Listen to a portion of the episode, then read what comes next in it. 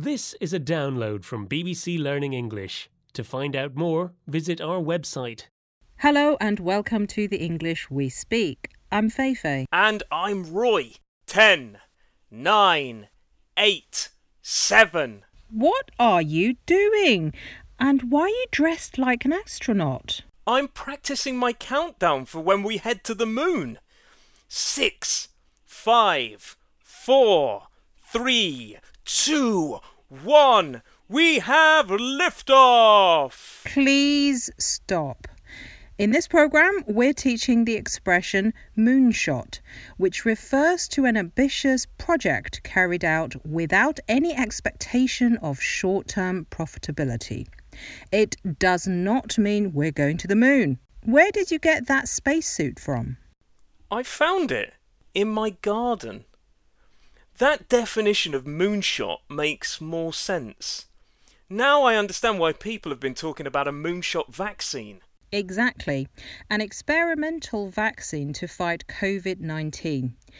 You're really learning. Well, while I take this spacesuit off, let's have some examples.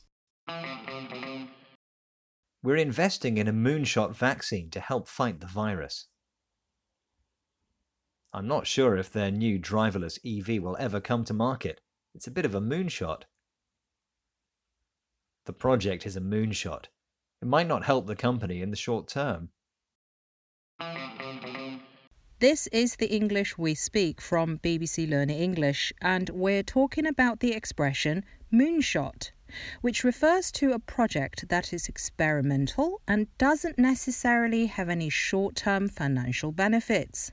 Yes, so the most common reference recently has been the moonshot vaccines or moonshot testing to fight COVID 19. This phrase has a lot in common with shoot for the moon, the idea of aiming for an ambitious target. That's right. That's some real moonshot thinking right there.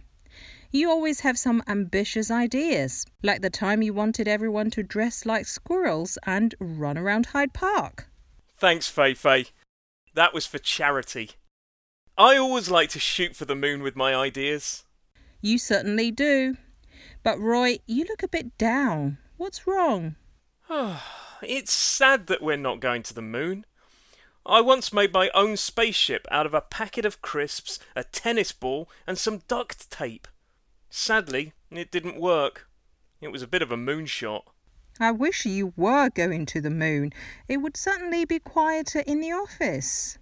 Bye, Roy. Bye.